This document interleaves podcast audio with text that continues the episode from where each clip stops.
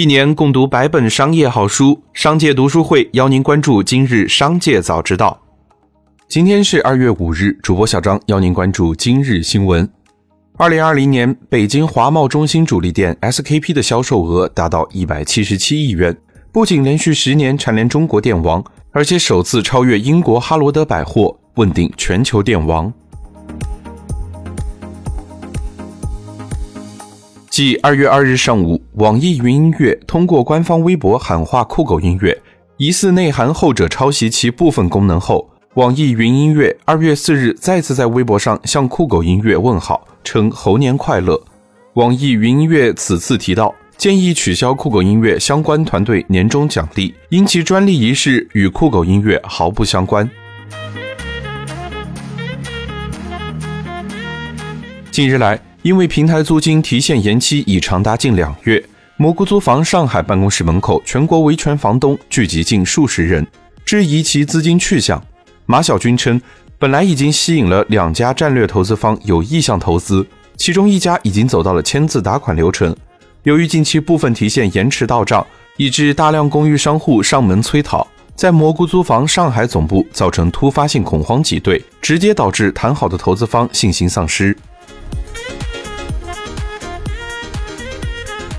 针对喜茶将于今年三月向港交所提交招股书的消息，喜茶方面表示，喜茶目前没有任何上市计划及动作，目前也没有融资事项在推进中，市场上有关传言皆为不实消息。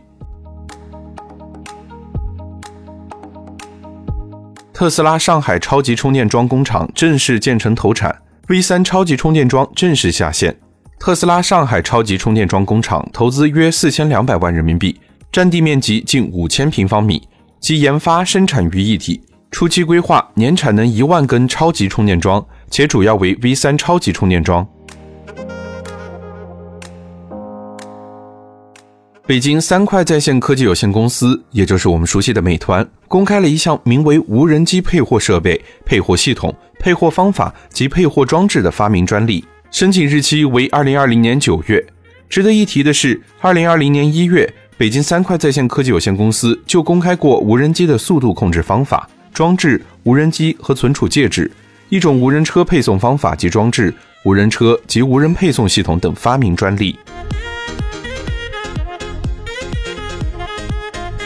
二月四日，快手公布中签结果，一手中签率百分之四，乙组头只中一手，甲尾更有近两千人未中，被股民嘲为史上最惨甲尾。而在七十万一手党中，有二点八万人中签，被称为一手党的胜利。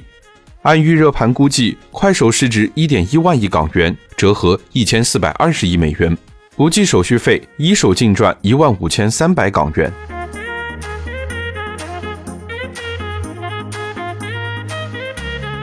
预造时空隧道公司董事长现身回应。郭伟伟称，虽然时空隧道生成 PPT 是由乙方委托浙江的一家融资信息服务平台投融界帮忙制作，不过其中有关时空穿梭的内容和技术理论均源于他的著作《时空论》。这本十万字的著作也构成了时空隧道生成装置的理论基础。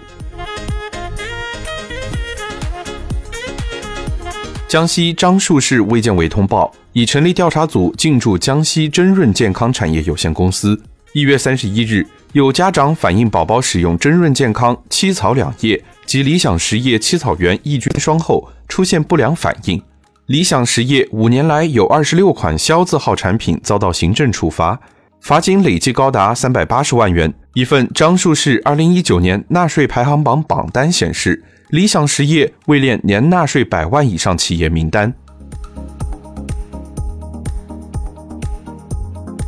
知情人士消息称，福特方面以书面形式向众泰提出解除合作，终止了此前与后者合作开发新能源汽车的计划。福特中国证实了上述消息。该公司表示，鉴于近几年中国纯电动车行业和相关政策的重大变化，导致福特拟与众泰汽车共同设立纯电动车合资公司和智能出行合资公司的计划无法继续实施。因此，福特中国经过综合考虑，决定终止此前与众泰汽车签署的相关合资合同。接下来，让我们关注产业方面的消息。针对演员高溜整容失败、鼻尖坏死一事，四日，广州市天河区卫生健康局一名工作人员表示，他们有收到广州幺二三四五政府服务热线转来的相关投诉，目前针对前述事件正在调查当中。涉事的医疗美容机构有龙逼数的备案。至于手术是否失败，要通过医疗鉴定来明确责任方。北京市住建委、市网信办、北京银保监局三部门联合召开约谈会，对北京大土豆、米宅北京、北京大房子、水源石口、范总选房等五家自媒体进行集中约谈。三部门在约谈中强调。自媒体要做到四不得：不得背离“房住不炒”的定位，不得渲染个别成交案例、局部区域价格波动来炒作市场行情，不得通过各种方式制造购房恐慌情绪，不得臆测调控政策走向或趋势。原乐视影业 CEO 及执行董事张昭因病去世，终年五十八岁。当晚，其亲友通过张昭的社交媒体平台发布讣告。讣告中透露，张昭因病医治无效，于二零二一年二月三日十三点零八分在北京逝世。讣告中同时公布了治丧委员会名单：张艺谋任组长，韩三平、刘和平、任仲伦、王长田、贾跃亭、孙哲一等任副组长。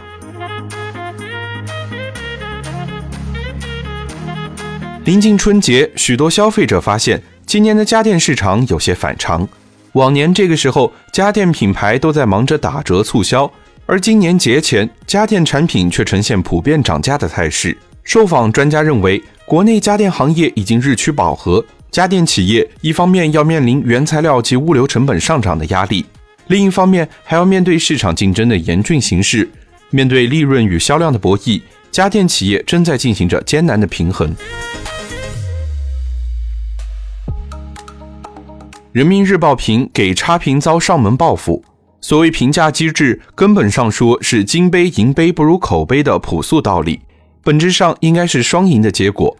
作为差评规则的设计者、使用者、监督者，相关平台不能在纠纷争议面前做一只把头埋进沙子的鸵鸟，既保护消费者差评的权利，也维护外卖员正当的权益，这是一道必答题。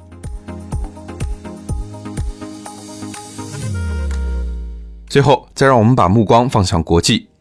哥伦比亚政府表示，哥伦比亚国家食品药品监督局正式授权在该国紧急使用中国科兴公司生产的新冠疫苗。哥伦比亚总统杜克在当晚的防疫广播电视特别节目中说：“经专家审慎评估后，哥伦比亚食药监督局向科兴疫苗授权紧急使用许可。”美国航空于当地周三表示，由于第二轮联邦薪金援助计划将于下个月到期，而旅游需求仍然不景气，因此本周将向约一万三千名员工发出休假通知。